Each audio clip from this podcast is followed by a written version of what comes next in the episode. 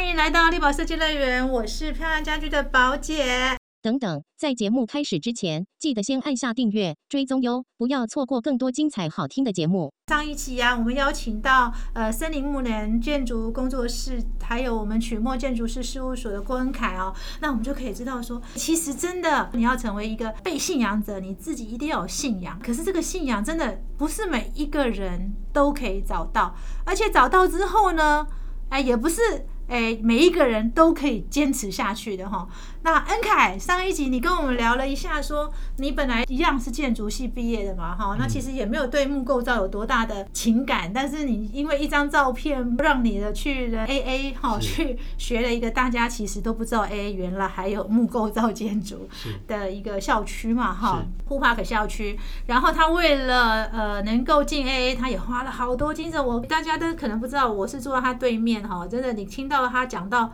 哎，他眼眶都红了。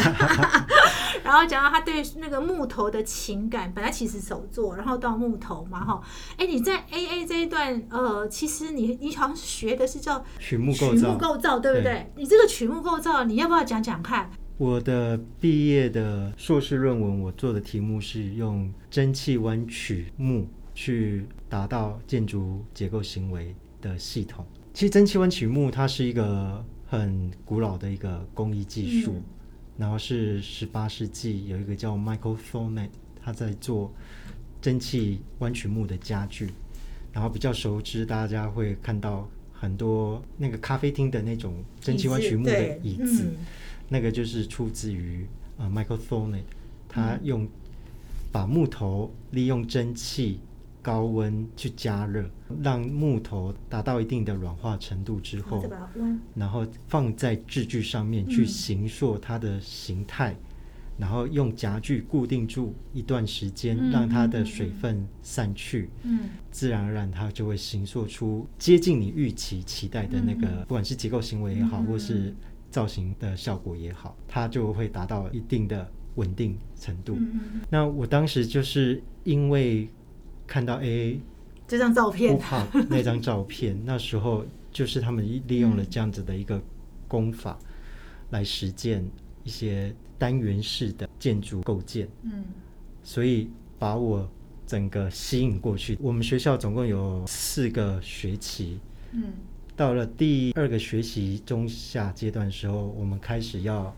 跟 director 去讨论。你接下来要选的硕士论文的方向是什么？当然就别无悬念了，因为我是因为这这这 这件事情来的，所以我就提出我想要用蒸汽弯曲嗯这个工艺做更突破性的事情。然后那时候我就希望可以从一棵树出发，嗯，来做蒸汽弯曲树。它再不是蒸汽弯曲木，它是蒸汽弯曲树，利用整棵树的强壮的结构。它自身的物理的特性来达到一些，那时候是曲线嘛，就希望达到一些弧形。然后我想说，这个弧形在建筑有怎么样的实质上面的应用呢？那就觉得应该是拱力，因为拱力它在建筑的结构行为里面，它同时可以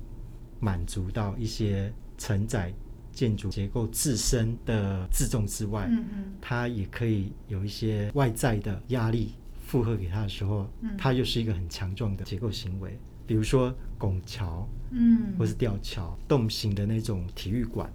它也是一个拱形的。拱形。所以就想说，我是不是可以利用整棵树，然后把它打弯，它变成一个弧线造型，变一个拱立的行为时候，它可以作为木构造建筑里面的构建的一部分。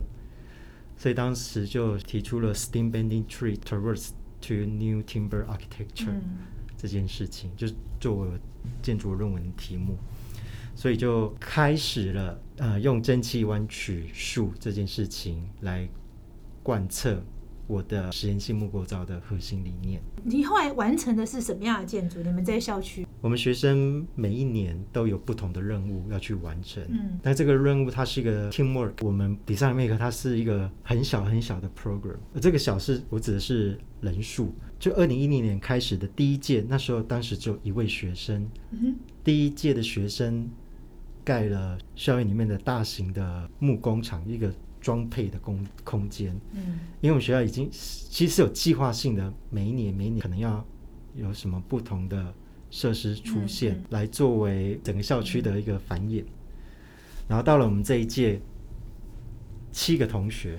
最多了。啊，对，比较多了。嗯然后，当我们分成两组，嗯然后我们这一组是四个同学，我们一起合力盖了制裁机的棚子。嗯，刚刚提到的这这些我们学校的实验性木构造的这些设施的制裁，都是从这一台制裁机来施工，我们才有不同形态的木头去去进行。但是它们有一个遮风避雨的地方它就是放在户外，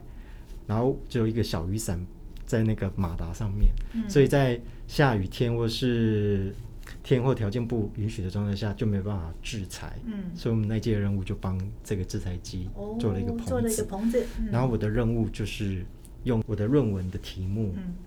来去施做这个棚子的嗯。主结构，就是支撑这个棚子的曲目作为支柱。嗯然后我们的这个棚子，它是一个也是要去挑战木材极限的可能性。那这个木材极限就是要去测试，这里面有两个探讨，一个就是我的论文题目，嗯然后另外一个就是这个屋顶棚子的棚的构面，它是利用木头的张力行为，就是它的结构里面有二十四支木木条去组成，那这个木条同时被施加两吨的拉力，嗯嗯。所以它是一个很崩的一个棚面，嗯。被两端拉扯着，那这个拉扯又同时又双向扭转，嗯所以它是一个双曲面的一个屋顶。那、这个目的是为了，因为在英国会下雪，会下、会下雨，它在户外，所以这个双曲面它可以达到自然排水跟排雪的一个形态。同时，因为在户外，它稍微是比比较开阔的一个场域的一个森林的环境里面，会有强风，嗯这个两边相互拉扯的这个张力的棚顶，它就可以抗风，嗯，所以就有一些挑战木材的受拉行为的嗯一些作用在里面，然后结合我的蒸汽弯曲木，去达到一个很实验型的嗯曲面的棚子。棚子哦，所以就最后也留下这个，就结束了整个的课业学期嘛，对不对？是是是你当时回到台湾的时候，你有没有担心你没办法再发展木构造？因为你也知道，以台湾的建筑结构来讲，我们都是以 RC 为主是。是是，好像木构造在台湾又不像日本，日本其实还有木构造的房子嘛，哈。。对你当时回到台湾的时候是怎么想这件事啊？我当时还没有回到台湾嗯，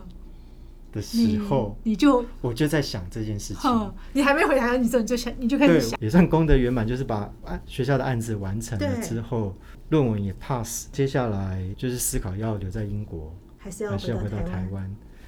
我记得我那时候刚完成论文的时候，我的 director 问我说，他就是很欣赏我在做的这件事情，可能也是创举，因为蒸汽弯曲目刚才有提到，它是在做对应应用在家具尺度的嗯一个工法，嗯然后很难看到它是直接用在建筑上面。嗯，对，那我们现在在一些工程现在很进步，木造工程很进步的状态下，这些曲目都是胶合嗯或是 CLT 嗯这些工工程的构构法，可是很难看见是用蒸汽弯曲木这么自然，然后物理条件的方式很友善的工法来操作木构造，所以我的教授也会觉得，哎，这这个功法其实是不常见的，但是它是迷人，然后同时它又有达到一些建筑结构行为，它是有发展潜力，所以在问我说，你未来的下一步会是什么？记得我当时也说，我希望我可以，我可以继续发展这个功法，嗯嗯嗯然后我也希望我一辈子就是跟着树学习。所以我那时候我自己也吓到，我怎么可以讲出这样的话？嗯我怎么会有这样的自信？但是同时也会很担心回来台湾有没有到底有没有这样的资源，啊到底有没有这个资源呢？所以就就思考的是回到台湾还是留在英国？对。嗯不过后来是有一些考量之下，直接选择回到台湾，因为可能是因为我之前有在上海工作的经验，你知道你自己你的渴望你要做的那些事情留在别的土地不是你想要的，嗯嗯嗯所以我的 partner 黄玉豪，我们在毕业的时候，在大学毕业的时候，时候我们就有共识，希望未来有机会可以开事务所吗？对，成立一个公司，我们一起共事。就是十年后，我的 partner 就问我说：“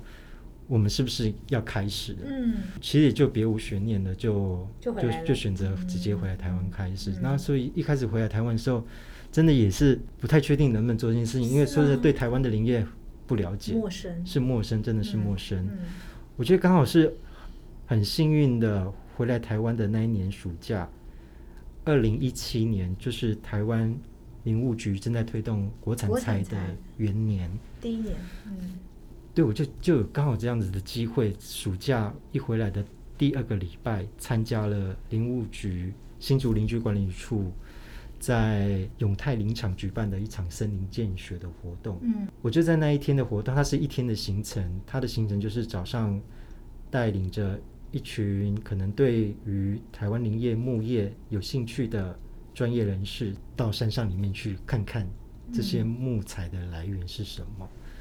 所以那一天一到了山上的林场，是由正昌制材厂梁国兴先生他所主持这个活动。我就在那天早上踏入到那片林场，他在新竹五峰乡，海拔一千两百公尺的环境里面，一进到了那个林场里面的那个感受，瞬间仿佛好像回到我到 Hoop Park 嗯，那个环境场域，你就看到这片人工森林，它的林相很干净、很漂亮，树长得很通直，然后就是一看就是有人管理，它不是一个原始林，它不是一个自然林，它是一片人工森林。然后开始听着梁国兴先生在讲述这一片林林业经营的不易，从他爸爸那一代种下去的那一棵树，要到了二十五年后才可以长成茁壮，嗯可以被书法下来的一棵树。开始就就是被这个故事已经深深的感动，又被这个画面瞬间的带回到湖畔的那个场场域。接下来我们在那早上四个小时的走访的行程、见学的行程，也看到这片林相，它有好多不同时期的阶段。我们一进入到这个林场，看到很成熟的，也有刚种下去的小苗，也有已经长到一定阶段的高度的，比如说十年的这些、呃中年的柳杉，然后有看到师傅他可能正在修草、嗯。修杂草，因为这些杂草可能会抢过种下种下去的树苗的养分，然后有看到他们在修枝。还有听到一些林务局的一些政策对于尼农现在的一些帮助嗯。或是一些困境，你就觉得这个产业真的是很值得被尊敬，因为大家都说，哎，农夫很辛苦，对，的确农夫很辛苦。相较之下，农夫他可能一年里面他可以品尝到他自己的果实，但是林农不是，他种下去那棵树，他这辈子可能没有办法收获，嗯。而这个是由下一代去收获，就觉得哎，真的是哎，跟我在 Hoop Park 里面感受到那那件事情，在这边我在台湾也可以可以经历到，对我可以经历到这这个过程，嗯，呃，但是是更强烈的，嗯因为嗯毕竟是自己的土地嘛，对，而且又加上台湾的林业条件跟国外的林业条件，它差太多了。因为嗯。我们在英国或者是我们大家熟知木业很发达的国度，比如说北欧国家、嗯。加拿大或者是呃日本，他们先天地理条件下位置处在高纬度的的地方，所以要种植这些经济林相的树种。嗯在平地就可以了。可是台湾要种植针叶树，必须要在中高海拔对以上的对区域，它的地理条件，就没那么好，对它就是种植地嘛，，它就种植在嗯山坡上。对，所以，当你听着梁国熙先生说他们在收获的时候，他只能用很传统的方式。用链锯机伐倒了一棵树，树倒下去之后，它可能就滑到山下，嗯可能没那么多，但是它滑下去，你还必须要用一些比较土法炼钢的方式，用钢索再把它拉起来。嗯，国外可能这个平地上面，他们有很自动化的机具，对，可以一次收获。嗯。一棵树倒下，然后整齐的被排放，不过就是那一两分钟的事情。可是，在台湾的林场里面，一棵树倒下再拉起来，可能是一两个小时以后的事，然后甚至更长，然后它又波及嗯生命危险，因为有时候树倒下，它的倾斜方向对会、嗯会是很可怕。这个是早上看到的林相的这一幕，嗯发现诶原来台湾有这么棒的资源，我过去三十几年都没有注意到的，我都不知道我，我我所收收收到的知识或是常识，怎么会是说树都是不可以砍的？嗯嗯。从小就没有被教育。对啊。森林它是有分人工林跟自然林，嗯。这个基本的分界嗯。我们都不清楚，嗯。我们就一昧被告知。不能砍。种树爱地球，嗯砍树是不爱地球。对，这是我们台湾应该要珍惜的资源，嗯因为这个就是台湾百分之七十是被山林所覆盖，覆盖嗯。其中百分之二十是人工林。嗯。我们有这么多这么棒的林业资源，为什么我们百分之九十九的我们身边所使用的木材都来自于进口，我们仅仅使用百分之一，就觉得相对觉得这个林农他在讲述他们的经营的过程，相当的佩服，但同时也相当的不舍，嗯。所以就会对于这样的材料更有情感对更有情感。然后中午过后，我们下山回到了山下的正常制材厂，也是我第一次踏入这个制材厂，我完全也不认识这个制材厂，就看到刚刚在讲的这些山上的，那时候也不是木材，树，嗯。树运送到山下制材厂，你就看到这些素材，哇，堆积如山，就像我在 Hoop Park 看到嗯。抒发下来这些树，就是整齐被堆放起来，然后这些木材开始有些因为呃不同的施工阶段、制裁阶段，你有看到一棵树上到大埔机，被切成大木，然后再继续下到下一个阶段，再继续被剖成小木，然后有些会变成规格品，有些规格品它会因为客人的需求，它进到干燥的工序，嗯干燥工序旁边还有一个防腐防腐的工序，嗯然后最后可能成捆成批放在旁边干燥。这个下午的行程又突然很有憧憬。也很感动，是瞬间的在这个八个小时里面看到了我在英国经历的林场到牧业的缩影，所以就觉得，哎，我好像有机会可以，好像有机会。好像有机会可以做这些事情，所以会后结束后，就是主动去跟梁哥介绍一下自己什么样的背景，然后讲了就是在国外求学的那些经历。因为我刚回国的时候，我常常把我的硕士论文的作品集的实作的部分，嗯我们我们论文有就是文字的，还有另外一本是记录的，嗯就把那个记录的作品集跟小梁哥分享，然后他就是说：“哇，这什么？我没有看过这种东西耶！”就是说、我爸爸种树种了一辈子，跟我在制材厂大半辈子，从来没有看过一棵树可以有这样子的建筑形态。嗯他说他大开眼界，所以我就跟他说，我希望我可以把我过去在 Ho Park 所经历的，从人工森林里面的资源，嗯到木业，再到木建筑，然后又是手做的这样子的精神，希望可以在台湾发生。嗯但我对台湾的林业真的很不了解。今天谢谢你的介绍，嗯你的带领，这个这场见学对我来说意义很重大。嗯可是我对台湾的柳山也很不了解，嗯嗯因为过去我在我们操作的是花旗松、落羽松、嗯西方雪松这些欧洲的树种，嗯对台湾的完全是陌生，就很跃跃欲试。回来刚好也有一个很热血想去执行的任务，就是 Excite 嗯北美馆的临时建筑的活动。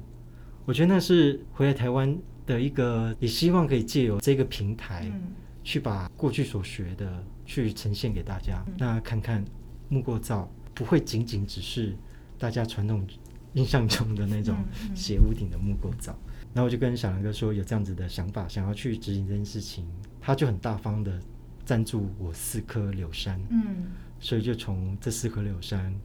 开始认识台湾的林业资源。嗯，那你完成的第一件作品是哪一个呢？我们在一开始的 X 的提案阶段，我就跟他说，如果我想要完成这个案子，但是我必须要先认识这个材料，那我希望我们先做出，我们有所做，我们先做出一个一比一的大型的构建，嗯。就是我们在比图的阶段，我们在初审我们就已经做一比一然后也把这个变成一个记录，放在送审资料里面，去告诉评审这件事情是可以实践的，嗯，对，我们也做到，但是很可惜，到后面的我们进入到呃决选阶阶段，最后嗯我们没有拿到首是奖。不过也借由这个案子开始被注意到，嗯所以有机会在隔年接到一个案子，是在台中一家花店，他自地自对，建，一个一个那个对中心工厂嗨。当时他也是说，希望可以用，他觉得曲目很酷，嗯是不是可以在我的空间里面做一些装置艺术？嗯因为自己是念建筑的，不希望它就是一个装置艺术，嗯所以希望它还是有一些建筑结构行为，同时它有一些要传递的这个材料的理念，嗯让使用者知道。那所以一样就是把我所学的这个蒸汽湾曲目，透过台湾的柳杉，嗯，把它做成。嗯一对树一对树圈，嗯对，一个放在圈这个花店的门口。户外，嗯，然后希望让经过的民众他可以驻足停留，嗯。做成一个大型树圈的椅凳，嗯。所以民众可以直接坐在这个树圈上，然后在室内就是花店的柜台，对对，那个案子非常有印象。谢谢。从室内跟延伸到室外嘛，哈，一个很大的圆，大概当时也让很多人看到之后也很惊艳，因为没想到一个木头可以这么弯曲成这样，对不对？这算是你第一个落地的一个作品嘛，对，就是有签合约，有签合约，有拿到钱的，对。前面那不算。对，其实也嗨还还算快，就是二零我回来二零一七年的暑假，然后这啊。案子是二零一八年开始试做，可能都没有想到你这么快就接到。了。嗯，是，但是我中间其实二零一七到二零一八的这一段过程也是很多冲撞期，就是嗯。我也去参加了一些竞图比赛，哈。然后或者一些提案都是用木头木木做，嗯嗯可是常常就是会是在第二名，或者是当业主要施作的时候，我们还是换成钢构好。尤其在一些立建的部分、嗯历史建筑修复的部分的一些屋顶，嗯嗯，就是会觉得还是有一些困难。还是有一些困难。木构造在台湾还是有一些困难。对，但是我也在这个之中，因为几开始的几个案子，从这个中心工厂的这个两个树圈，对到了接下来的隔年的 Ambers 对这个对曲目吧台的这个案子这个让你得到 TID 的金奖嘛，？，TID 的年度大奖，年度大奖嘛，对对不对？嗯。然后有经典设计也有受到青睐，有那个案，这两这个案子让你带来蛮多的在奖项上的肯定，是。嗯，然后大家也开始注意到你了，我觉得可能也开始建立自己的核心理念，就是，嗯因为自己很清楚，不管是前面还在操作的一些小或大的案子，嗯你是希望你是设计，同时又可以去执行的那一个人。就诚如上一集有提到的，我们是 design make，嗯。所以设计跟实作是同一件事情。嗯。我好像有点放不过自己，都是自己实作。当然有有些案子会必须有一些另外一个专业的角色，是，比如说一些有一些铁材，我没有办法自己做，我必须要嗯、还是要有一些其他工种配合，刚刚回到说，我自己在工作的核心价值，也会希望是我案子好像不需要多，嗯就是我一年只想做一个案子，这个案子就可以好好全心投入，然后心无旁骛的去执行。因为自己知道，如果我今天有同时有第二个案子出现，我可能也很想贪心的去参与每个部分，嗯可是它就变成必须我要有取舍，我可能要请别的单位来执行。嗯，那这个不是我不是你想想要的嘛对对所以我就告诉我自己，一年就做一好好做一一个案子。但是你后来到南港的这个案子，应该算是第三个案子。到，了第三年，有机会去做南港平盖工厂。这个案子的业主的出现，对我来说也是一个礼物，就是我的平盖工厂的业主偶然机会下去 Ambers 用餐，他看到了那个涡流语境的那个曲目，嗯。他就问了：“哎，这个这个作者是谁？”嗯。然后就问到我这边来，就是说希望可以在平盖工厂里面，这个产发局他们设定的 I 栋的这个这个空间，嗯。希望它可以是 maker space，当时所配合的设计师好像设定的 program 内容好像没有办法很顺利。嗯嗯。然后就是在那一次用他去 Ambers 用才看到那件事情，他觉得这个作品这个作者有职人的精神，嗯。因为是要打造 maker space，所以一问之下就知道这个作者他除了设计之外，他还是亲自下去实做，嗯，所以就完全符合他要的。哎是就希望我可以参与瓶盖工厂，但是我当时其实是很抗拒，当嗯。当你被欣赏，你会很开心，嗯。可是你自己评估，我没有办法去做这件事情，嗯。因为知道瓶盖工厂它是一个很大的场域，再加上他来找我到要开幕时间大概只有三个月的时间嗯，市长也也要来剪彩，所以有很有时间压力，我就。不是很想做这案子，我说好，如果真的要做，我可能只能做一个小小的位置，嗯我没办法做整整场。可能也是因为他的他去拜访很多不同的职人来打动你说，这个空间到时候会有什么职人，会有什么职人，所以打动了你，对，所以我就从一开始本来是可能只有医院做一个小小的，到结果做做整场，我我就评估我自己，我也没办法完成嗯。全场，嗯。所以我就放过自己，我也说服自己，这个也是一个很好的学习机会。一直以来都是自己，有时会请我的 partner 黄玉豪一起来协助，嗯。然后有时可能找淡江大学建筑系的同事，嗯。一起来协助完成的一个作品。但是到平盖工厂，他没有办法这样子，嗯所以他必须要有一群配合的木作师师傅来一起进行。嗯所以我就告诉自己，我要调整，我要学习。嗯这件事情不再是你一个人，你要跟着一起、一个团队一起去合作。经由平盖工厂这个案子，把自己的诗作木作的核心理念，透过自己示范的双手，带着这些师傅一起去所以完成这才会有。森林牧人建筑工作室，对吧？是是是，哦，原来是这样子而来的。但是你好像也在学校教书，你是到淡江大学对吧？是然后你带着这群，我也好好奇哦，请问在带大学生的时候多少选的木构建筑，嗯，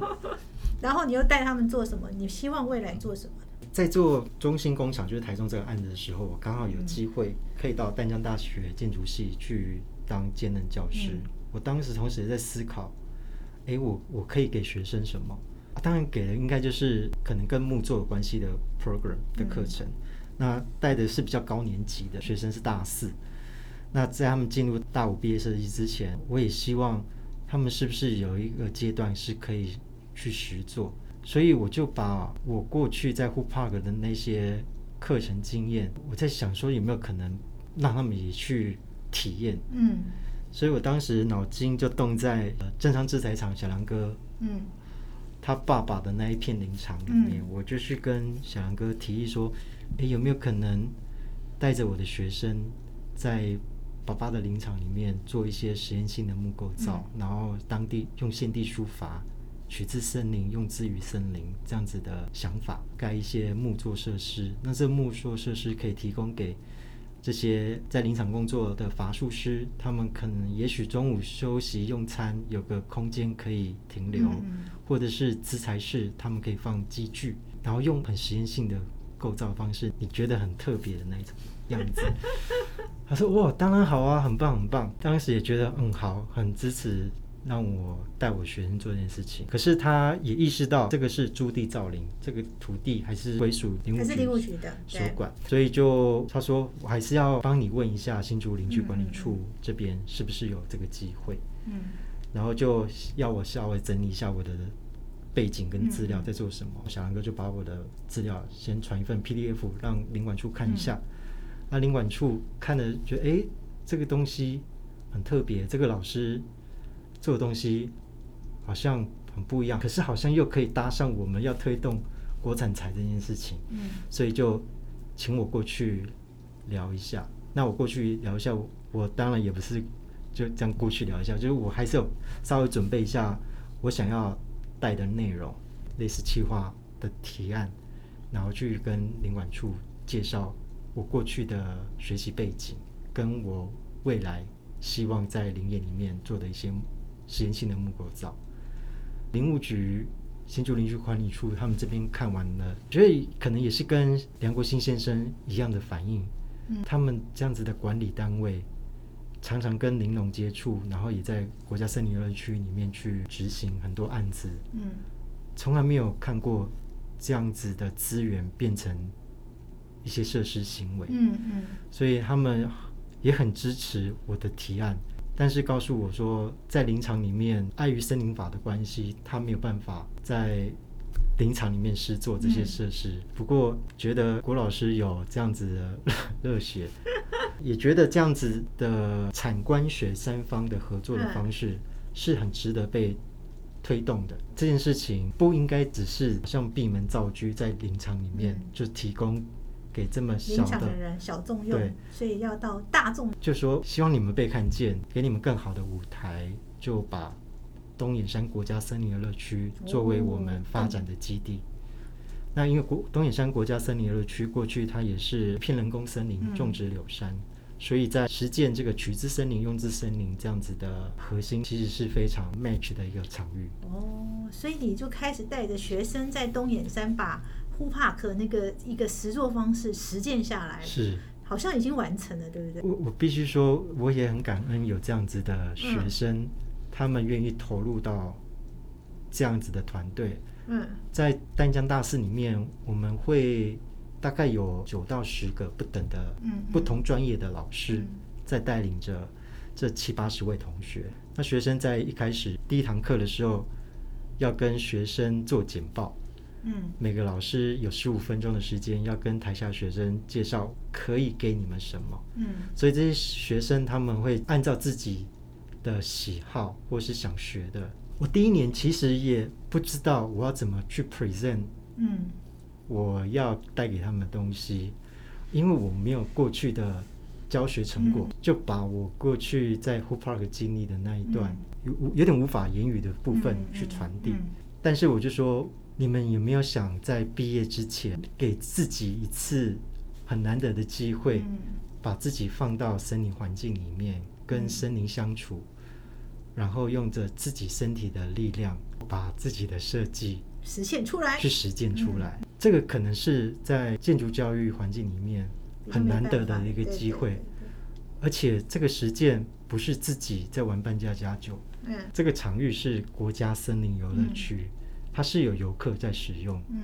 它是有真实的基地、真实的使用者层面来说，它是业主。嗯其实它是带有社会意义，又有国家的资源，有这些柳杉给你们来使用，愿不愿意？然后我们下个礼拜就要到东岩山去，嗯所以其实那时候是有造成阵骚动。我其实一开始第一届的时候是有点担心会不会有人不要来这一组结果嘞，来多少人？啊，但是都还是有上限，每组的老师带的上限只能十个，因为那你都有超过吗？就是就是十个，就是满了，就是满了，那对表示还是很多人选。你带几次了？带了三届。带了三届，你在第二东届好像我听学生说有到四十几个人选我这一组，哇哦可是最后第二届只能八个人，，OK，因为人数比的问题，所以总共带三届，你完成几件？总共完成六件。六件。对，哦，但是我一直跟每一届学生我都会说，啊，应该说到第二届才开始这样说。第一届我怕没有学生，所以我也很希望他们来。第二届我就说不要来我这一组，哼来我们这一组真的是非常辛苦。它不是夏令营，它就是有很多在森林里面，你们看到的是学长姐他们盖出来嗯美丽的作品，可是它其实背后付出相对的代价非常的大。我有时候会觉得，在东眼山跟在户 Park 比，在东眼山的这些学生要辛苦的太多太多嗯太多，嗯因为我们在户环境 Park 它是一个，嗯。它是一个专业的学习建筑环境体的场域，可是，在东眼山，我们很多事情真的都要面面俱到。在设计阶段的时候，学生都要跟老师要一直很拔河式的讨论很多设计阶段到施工阶段，应该就要先切入的部分，就像刚刚我提到的。设计到施作，它是同一件事情，就是你要设想到施作阶段，你才有办法回来设计。所以我们在山上少了一根螺丝钉，不可能为了一根螺丝钉就要冲到山下再去买。嗯因为我们那时候还在还在带学生的时候，快到上山的那个阶段时候，常常上课到十二点，半夜十二点，半夜一点，觉得已经要到落实了那个阶段了，是很热血的。很热血，还很热血，很热血的对对哇！那你觉得你下个阶段你要怎么走你的路呢？在下个阶段看起来我觉得也很不错。你回来之后本来以为不能实现，后来又实现。你下个阶段你想成为一个什么样的建筑工作者呢？在下个阶段嗯。进入到下个阶段之前，因为我完成了瓶盖工厂这个案子，就是又有一个插曲，算是受林务局所委托，嗯。在林场里面做一个森林风雨教室，嗯。叫习森，然后上个月才刚完成。嗯。这个案子对我来说也非常特别，是我有一个机会把自己放到森林里面，而且真的是完完全全一个人去完成了一个风雨教室。然后这个风雨教室的目的是林务局希望可以去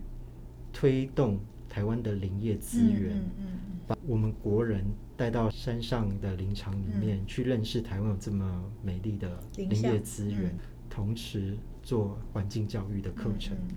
嗯所以这个风雨教室听起来是一片可以遮风避雨的一个棚子之外，它赋予了很多寓意在里面，嗯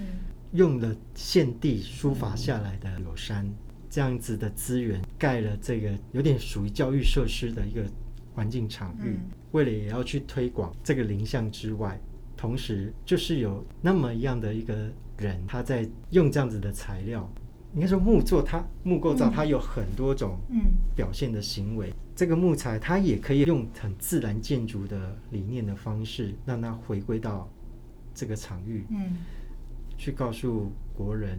木材也有它的使用的嗯年限。连线这个就是尊重大自然的一部分。所以在施作这个林场雨棚的过程，我也一直在实时的修正嗯嗯嗯一些构筑的观念，然后在不同的场域可能有不同的面向去操作。嗯然后刚刚回到宝姐的问题，就是嗯未来的方向，我就是还是会希望跟着林业里面的资源，还有木业的资源，可以就是继续的一辈子的跟着森林木一直继续去发展。我觉得它有很多种可能性，然后我也告诉自己，专注在一件事情就好，嗯，对，我不需要什么都要会。嗯。但是我想要好好的跟着林业里面森林木这个资源好好的学习，因为它有很多种可能性，它有很多种我真的还不知道，我现在只是刚开始而已，嗯。所以可以希望可以继续的一辈子跟着这样子的路，这样子的走下去走下去，然后所以才会取森林牧人，告诉自己希望可以成为那个一开始逐梦的那个人，继续跟着这条路一直往前走。哇，谢谢那个恩凯哈。其实我们这两集听到非常精彩的故事，从他在 AA 学习到后来回到台湾，其实一开始也不知道说到底这个木构造在台湾的发展，但是我觉得他真的也非常幸运哦，遇到了台湾的一个国产材的元年呐是哈。那当然也遇到小梁哥，看起来也是非常的有这个机会。我觉得人就是一个，我有时候常觉得就是这就是所谓的机运，然后还有你自己的期待，让他有所发挥。在连续几年，他又做了非常好的作品，那也带领了很多呃教育了一些建筑的学子，然后也走进了森林。我相信台湾的森林，台湾的林相，我想透过郭恩凯他一些对林木的信仰跟他的设计，我相信会蹦出非常多的火花。我们也非常期待，我会一直持续观察郭恩凯，因为我一直觉得在这个建筑在空间设计能够找到信仰的人真的不多，而且一条信仰的路走下去，其实都是非常的。长久的，而且它是必须要